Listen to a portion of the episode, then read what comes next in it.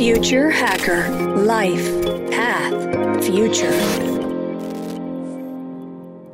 Olá pessoal, bem-vindo ao Future Hacker. Agora num formato diferente, também num formato remoto.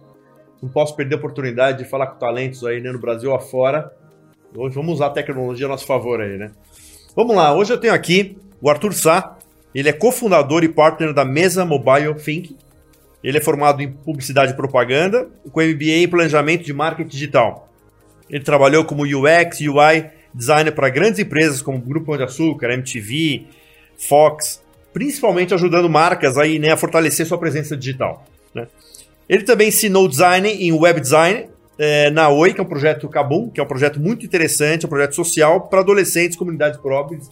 E na verdade ele trabalhou isso no começo né, da, da, dessa, desse, dessa iniciativa e seus interesses aí, muito próximos, muito perto dos meus, que são exatamente arte, design, tecnologia e mobilidade. Arthur, grande prazer em tê-lo aqui no Future Hacker. Obrigado pelo convite, é muito feliz de estar aqui com vocês participando. E é isso, apaixonado por tecnologia, por arte, é, se puder juntar os dois, melhor ainda. muito bom, vamos falar muito sobre esse assunto aqui, Arthur. Arthur, me vamos lá. Eu queria que você me contasse um pouco da tua trajetória, é, e, e, assim, e quais eram seus sonhos, né? Acho que é interessante quando é, você habitava uma pequena sala dentro de um prédio multi-inquilino em Recife. Tá, é, vamos lá. Voltando, voltando aí alguns passos antes, né, da, da, da, criação da empresa, né, que, que hoje eu sou sócio. Isso vai, vai fazer 10 anos agora. É, eu tenho uma formação, na verdade, em publicidade e propaganda, né? Eu, eu fui designer durante muitos anos, mas comecei como né, lá no mercado de publicidade. É, mas tecnologia sempre foi uma coisa que me fascinou é, desde criança, tá? Então, pô, então, meus irmãos mais velhos chegavam em casa com LPs, por exemplo, de Kraftwerk, aquela música eletrônica feita lá nos anos 70. Eu dizia, pô, como é que esses caras fazem isso? Com computador, música com computadores, né? Isso, isso trazia um, um, fascínio também.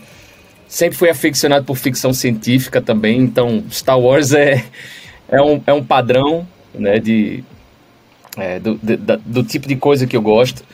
Ah, então, tecnologia sempre me fascinou. Entrei no mercado de publicidade é, muito por uma, por uma tendência a gostar é, é de comunicação, de arte, né? Enfim, isso é inerente ao pessoal de, de humanas, né? Eu, eu vejo isso. É, mas já no começo da, da, da faculdade, eu comecei a estagiar é, como, como se chamava antigamente web designer, né? Então, é, comecei já trabalhando com design de interface. É, então, sempre tive um olhar muito para a tecnologia. Né? É, quando chegou a internet aqui em Recife, quando foi apresentado o primeiro provedor aqui, eu tinha, sei lá, 13 anos, 14 é, anos no máximo. É, fui com meu irmão, meu irmão tinha acabado de voltar dos Estados Unidos, tinha trazido essa novidade, mas eu não tinha visto nada ainda. E aí fui numa apresentação com os 13 anos e eu disse, cara, é isso que eu quero para minha vida. Eu já ali, eu já sabia que eu queria estar nesse meio de, de tecnologia. Podia ter seguido como desenvolvedor, qualquer coisa do tipo, é, mas acho que por aptidões, vamos dizer assim, das matérias escolares, eu terminei seguindo para publicidade e, e, design, né? Então, trabalhei aí ao longo dos anos em diversas agências aqui de, de Recife, né? De desenvolvedores de, de sites, de sistemas. Uh, e aí, quando foi em 2013, né? Eu estava numa dessas, que na verdade era de um grupo de São Paulo que tinha um escritório aqui em Recife. Né? E esse escritório fechou, foi quando a gente começou a nossa operação é, aqui na mesa há 10 anos. Né? Então, é, eu, eu, terminei unindo aí um pouco das aptidões que eu, que eu tinha, é, escolares e de universidade, aptidões próprias, né, de desenho, por exemplo. Minha mãe foi professora de artes, então eu vivi isso muito de perto, com esse desejo de trabalhar com tecnologia. Então foi meio esse caminho aí que eu segui. Legal. Arthur, você é um filho do Porto Digital, cara? Porque assim, né? Não sei se todos conhecem, o Porto Digital é um dos maiores parques né, de, de inovação e tecnologia do país. Acho que completou 22 anos aí, né? Já é, assim, tem o César aí, né? Exportando tecnologia para fora. É um grande polo de inovação. Então eu queria saber, você, você tem ligação com o Porto Digital? Nasceu lá ou, ou ainda mantém essa, essa, essa conexão com eles? Então, é, eu posso dizer que, que sou filho do Porto Digital, sim. Né? É, eu comecei, como eu estava falando, né? eu comecei a estagiar com desenvolvimento né, de, de websites é, em 99. É, era era uma, uma pequena agência que ficava fora do Porto Digital, mas que logo com seis meses veio para o Porto Digital, né, com seis meses a um ano. Então, é, o meu começo de carreira foi no Porto Digital. É, passei por várias empresas do Porto. Né? É, e o Porto tem uma coisa muito legal que, por ser um parque tecnológico que está num bairro que é uma ilha, né? o Recife Antigo é uma ilha, é, então meio que todo mundo circula na mesma área, almoça nos mesmos lugares. É, é, um, é um lugar que, por exemplo, é onde ocorre o Carnaval do Recife. Boa parte do Carnaval do Recife acontece aqui também. Então, junta todo mundo é, também durante o carnaval, é, tem essa coisa cultural aqui que envolve o bairro, né? É, então, eu posso dizer que a minha formação, boa parte dela foi no Porto Digital. A mesa, é, né, a empresa que eu sou sócio, ela começou fora do Porto. A gente ficava num bairro chamado Poço da Panela, é um bairro residencial aqui de Recife, né?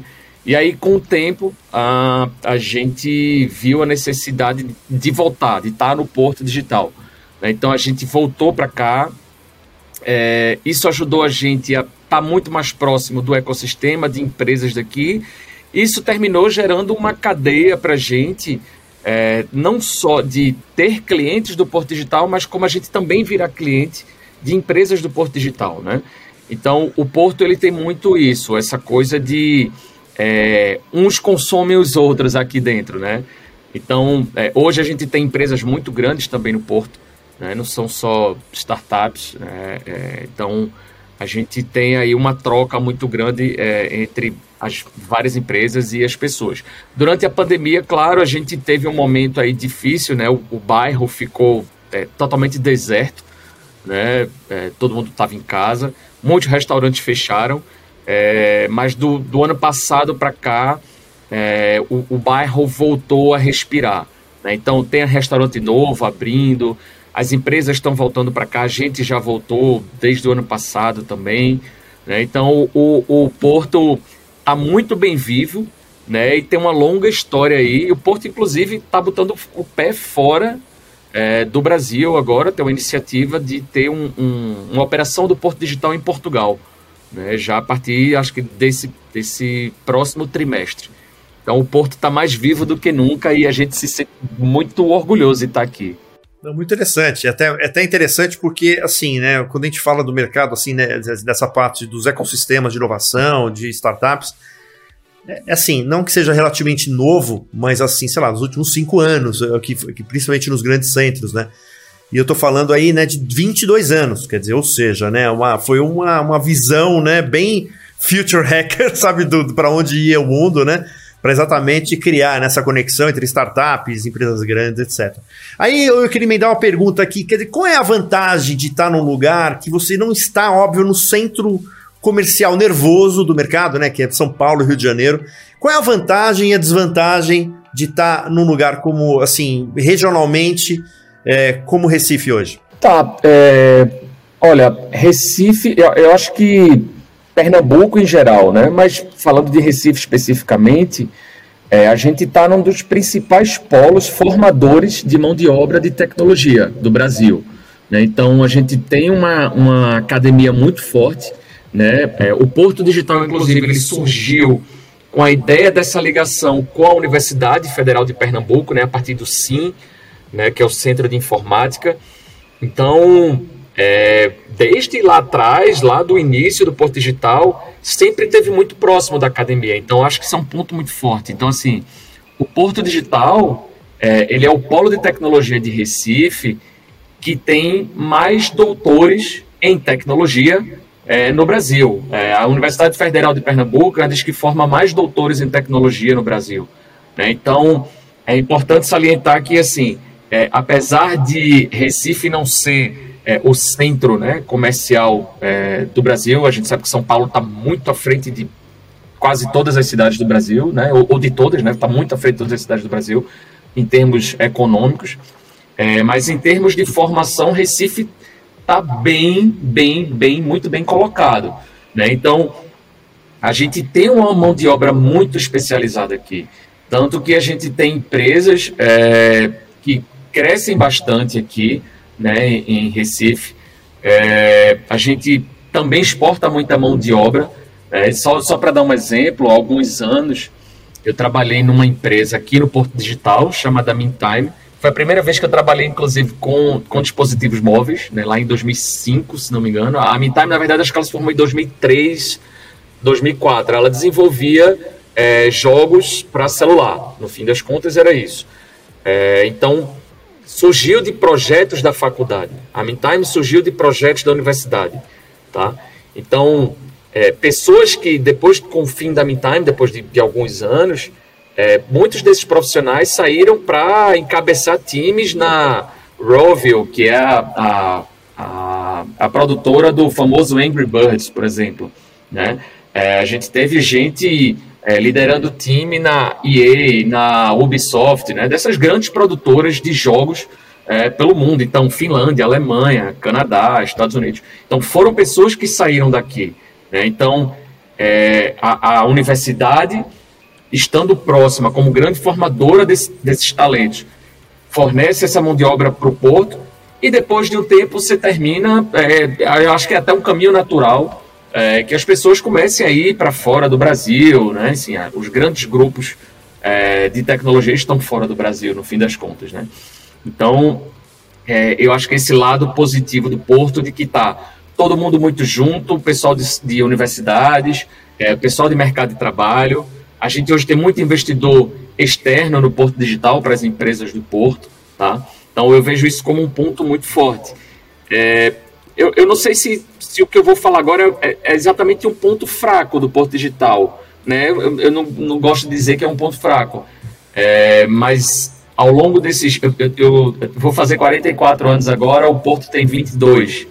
Então, eu meio que comecei no Porto, quase lá no começo, junto com o Porto também.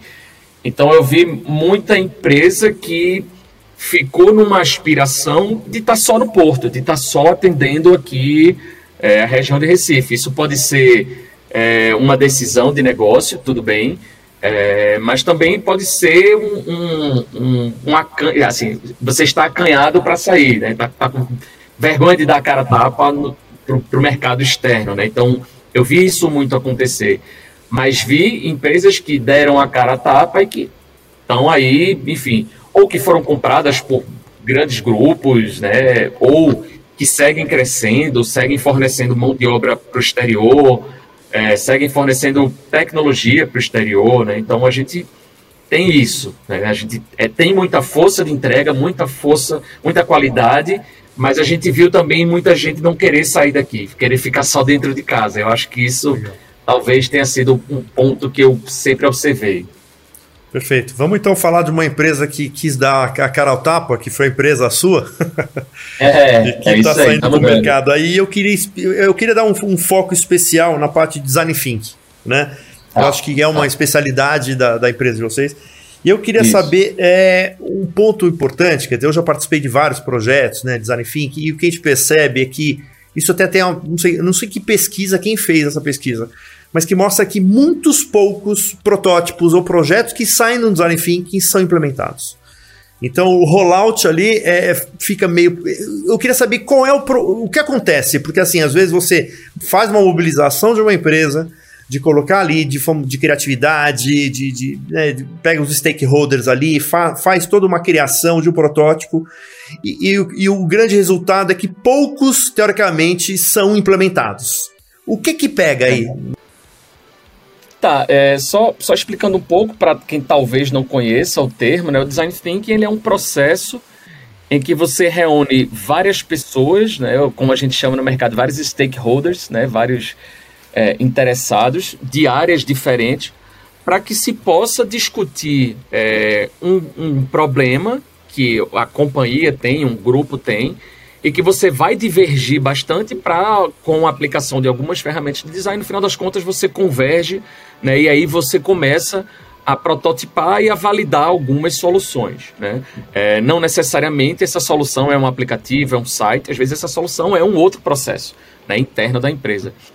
É, então, partindo daí, É, o que e, e aí é, você está certo, realmente tem muito projeto que não vai para frente depois de um processo de design thinking, mas é porque eu acho que aí é o grande é o grande é, negócio do, do processo, né? Seja um processo de inovação que use ferramentas de design thinking, mas é, a gente vai, a gente tá aí para pegar um problema, é, trazer ideias e, e possíveis soluções para a partir daí a gente começar a validar se aquela ideia que você teve, ela de fato faz sentido, se ela vale entrar no mercado, se ela não vale entrar no mercado. Então, quando a gente desenvolve, quando a gente roda, por exemplo, um processo de inovação dentro de uma empresa, é, muitas vezes o cliente ou lead, né, ele chega para a gente com uma ideia é, que é, Don Norman, né, que é o, enfim, um dos, dos é, não, não diria idealizadores, mas um dos pais, é, talvez, do, do design thinking,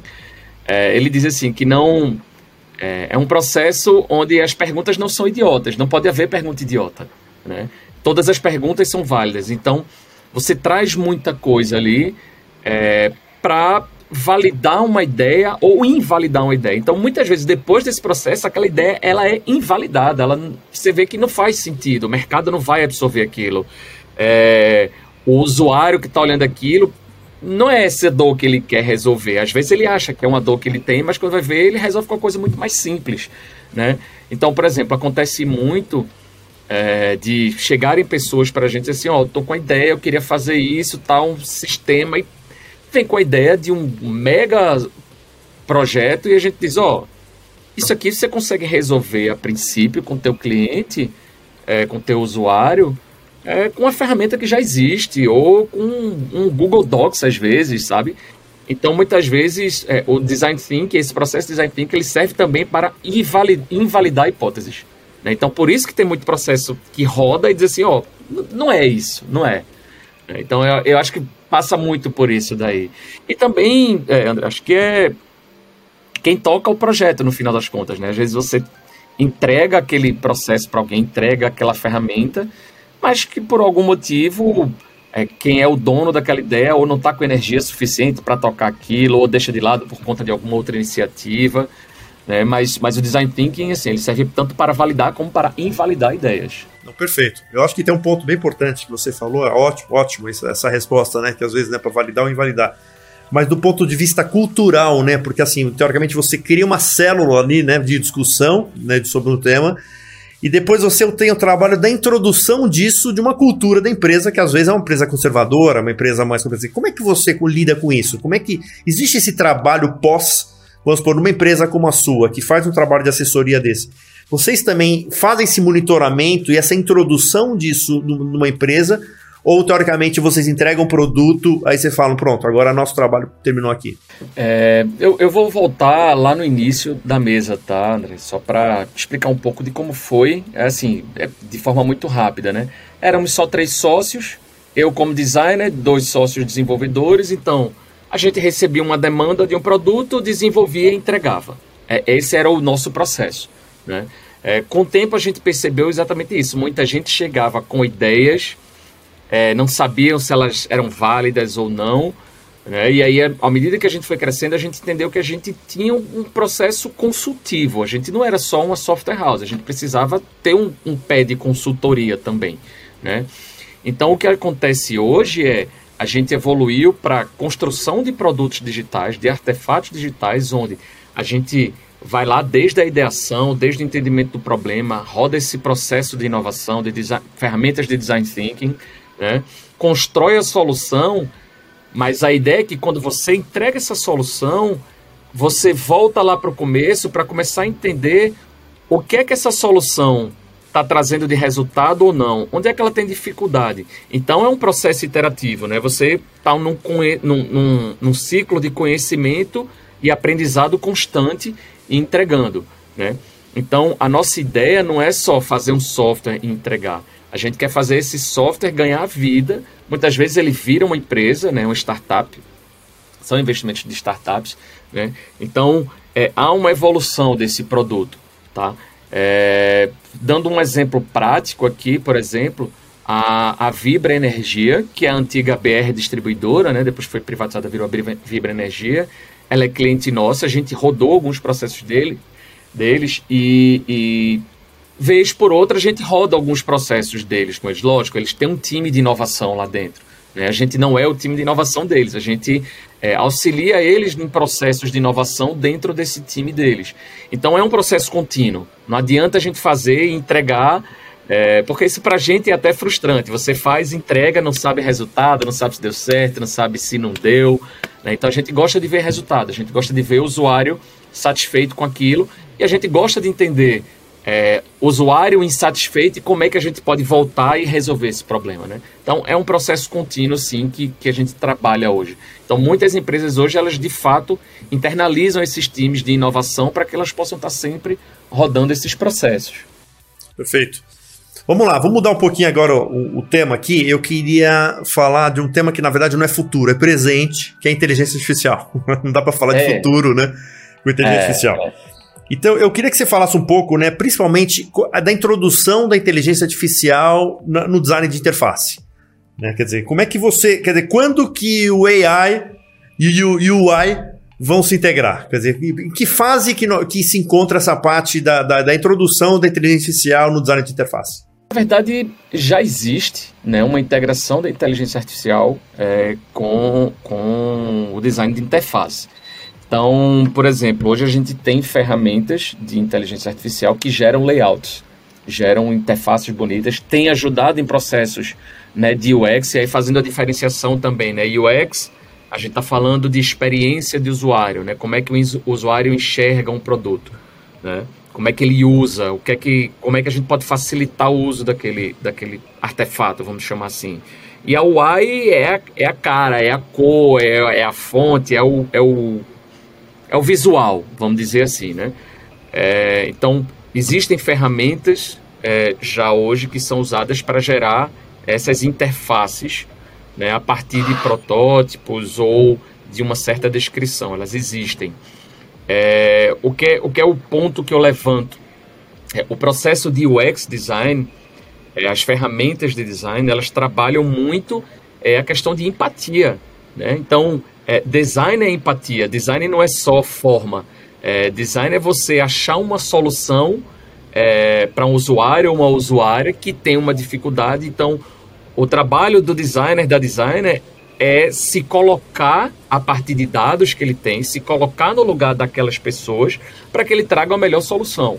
Né? Então, assim, será que, será que a inteligência artificial ela já tem empatia suficiente para entender esse problema do usuário e a partir daí gerar uma solução é, completa, tá? Com, enfim, é, com acessibilidade, né? Então, é, eu, eu acho que a gente tem um avanço, sim, é, grande, é, de inteligência artificial nessa entrega é, da interface. Né? Eu, eu entendo também que isso facilita muito a vida é, de pessoas que querem começar os seus negócios, querem ter seus aplicativos, seus sites, mas que não tem, por exemplo, hoje dinheiro para investir num processo de design, não tem dinheiro para pagar uma empresa para fazer isso, para contratar um, um, um, dois, três, quatro designers para isso. Então, é um facilitador é, nesse processo, é, mas, mas eu vejo que em algum momento as grandes empresas vão começar a usar isso também, tá? É, assim como é, a gente está vendo, por exemplo, o Chat GPT aí, né? O Chat GPT é como gerador de, de conteúdo, né? A partir de perguntas ou a partir de pedidos que você faz na ferramenta e gerando textos. Mas assim, é, existem muitos textos falhos ainda. É, é, a inteligência artificial é isso, ela está aprendendo. Ela está aprendendo com o que ela pesquisa no Google, com o que ela acha nos sites. Né? Então, é, o processo de design eu vejo a mesma coisa. Né? E aí, fazendo até uma associação direta do chat GPT com, com a inteligência artificial para interfaces, né? para design de interface, existe um, um, um, uma parte do processo de design que é o UX Writing, né? que é como são, quais são os melhores textos, é, as melhores práticas de textos para se colocar, num, por exemplo, num formulário, num botão, né? É, se é mais imperativo, se é menos, se é um cancelar ou não que eu vou usar. Né? Então tem um processo de, de escrita. Né? É um, é um, existem pessoas especializadas em UX Writing. Então, assim, pode ser que em algum momento, e aí eu não testei ainda, mas pode ser que o, o chat GPT já faça um processo de UX Writing para essas interfaces que sejam geradas através de inteligência artificial também. Então você vai ter aí é, duas frentes sendo resolvidas pela, pela inteligência artificial. Mas, de novo, é, é, me preocupa ainda essa adoção agora, nesse momento, como solução definitiva, pela, pela empatia que é necessária existir num processo de produção de um produto digital. Perfeito. Deixa eu fazer uma, uma, um questionamento, assim, na verdade, né, esse, o, esse assunto, né, tá em voga, né, do chat, né, do GPT, e a gente teve até aqui um entrevistado, né, o Domênico Massareto, que ele tem um software, né, de, de, de inteligência artificial para criação, né, e aí uma, eu vou trazer de novo uma, uma questão que a gente conversou lá, assim, que tudo, teoricamente, eu estou falando de inteligência artificial, estou falando de programação e eu estou falando de perfil de algoritmos, etc. Você acredita que possa nascer uma nova profissão aí, que são os criativos, os programadores criativos? Que, ou seja, não Sim. sejam apenas os programadores, assim, mas que tenham um viés criativo que exatamente possa trazer um pouco esse lado da empatia que você está falando? Sem dúvida. É, eu acho que a gente tem evoluções de profissões, né? A gente há muitos anos atrás a gente não tinha o programador. Há muitos e muitos anos atrás a gente não tinha o designer de interface. A gente tinha um editor de jornal, por exemplo. A gente tinha um editor de revista. Né? A gente tinha o editor lá no surgimento da imprensa há alguns séculos em que tinha alguém que sabia que um texto maior era melhor no começo, um título, uma foto. Né? Então as, as profissões evoluem e vão evoluindo é, paralelamente com, com a tecnologia também. Então, hoje o trabalho do, do desenvolvedor, ele já é um trabalho criativo, né? Lógico, é, ele, ele se baseia muito na lógica, né? O trabalho de desenvolvimento é muito de lógica, mas é necessário ter criatividade para achar algumas soluções de desenvolvimento, né? É, mas sim, eu acho que a gente está caminhando para uma evolução em que é, profissionais vão começar a criar esses, vamos chamar esses robôs, né? Com, com emoção. A gente tem filmes é, de algum, alguns bons anos atrás, como por exemplo é, o Eu Robô, né, em que os robôs começavam a ter sentimentos, né? Eles eram criados numa linha de produção é, e, e, enfim, é, o tentando lembrar aqui agora, o Admirável no Mundo Novo, né, o livro Admirável Mundo Novo de Aldous, é, Huxley, Aldous Huxley, ele é pura inteligência artificial, né? Você está criando é, pessoas condicionadas para uma, uma função ou outra. Na verdade, são robôs que são criados, né? Então tem alguém que está criando aquilo. O, o, o, robô, a inteligência artificial, ela não surgiu de nada. Então eu concordo com você. A gente está nesse processo em que os desenvolvedores, e aí há um trabalho em conjunto né, com cientistas, né, com é, designers também, é, com engenheiros de teste, com várias pessoas para desenvolver essas ferramentas de inteligência artificial que têm a capacidade de aprender e que em algum momento podem começar a ter empatia também. Né? E aí acho que a gente vai começar a viver um pouco de ficção científica é, de fato aí, em breve. perfeito. Eu vou, eu vou, na verdade, fazer uma última questão que é sobre um, uma coisa que você gosta, que é arte, né? Então a gente tem aqui, na verdade, o marido da Maria, que é sócia, que é a host internacional do Future Hacker, e ele fez umas criações de quadros pelo, pelo JetPT e ficaram muito legais, né? Assim, né? Assim, olhando né, criativamente, assim, esteticamente, muito legal, assim. Então, assim, isso é arte? Isso é arte, isso é arte, lógico. É, a gente tem, é, eu acho que a arte ela é, ela parte de um processo criativo, é, muitas vezes é, ou a maioria das vezes, né, original, é, independente da ferramenta que está sendo usada. Né? Então, por exemplo, se você pega, como eu estava falando lá no começo, é, música é arte. Então, se você pega, por exemplo, o Kraftwerk lá nos anos 70, que eram quatro caras é, vestidos né, é, roboticamente, usando sintetizadores naquela época, fazendo música eletrônica, quando a maioria das pessoas não imaginavam isso. Os caras estavam criando arte com computador. Né? É, aí, puxando um pouco aqui para o nosso Mangue Beat aqui de Recife, é, Fred04, né, que é um dos, dos precursores do movimento Mangue com Chico Sainz, ele dizia, né, computadores fazem arte, artistas fazem dinheiro. Né? Então, é, computador é mais uma ferramenta de, de artistas. Né? Então, é, não é porque foi feito num chat GPT, que é um, um, um, vamos dizer assim, um protótipo de chatbot né, com inteligência, é, que isso não é arte, é uma criação, é uma criação original, é, tem um apelo visual legal, é bonito. Inclusive, eu queria até conhecer depois, eu sou super fã de, de arte criada através de, de computador, de tecnologia, de celulares, seja lá o que for. É, então, a gente tem instrumentos é, que são ligados diretamente com aproximação com ondas né, é, sonoras ali, é, que é pura tecnologia. Então, é, é arte. Não, não, não, tem como a gente dizer que não é. Né? Tem uma coisa que eu vi há pouco tempo que foi uma, na verdade, é um software que ele pega as músicas ele pega os, por exemplo, pegou o Prince. Então ele pegou a maioria das músicas do Prince, pegou os timbres, etc, e fez uma nova criação em cima de timbres como se fosse, né, obras póstumas. Eu acho muito legal isso, né? Quer dizer, como é que eu começo a é, brincar, né, com a inovação, com a tecnologia, usando, né, os insumos aí, né, do passado. Bem, Arthur, eu queria que, primeiro, assim, te agradecer pra caramba aí, né, a sua disponibilidade, você tá junto aqui do Future Hacker. É, queria saber como as pessoas te acham e, e, e as suas considerações finais aí. Tá bom.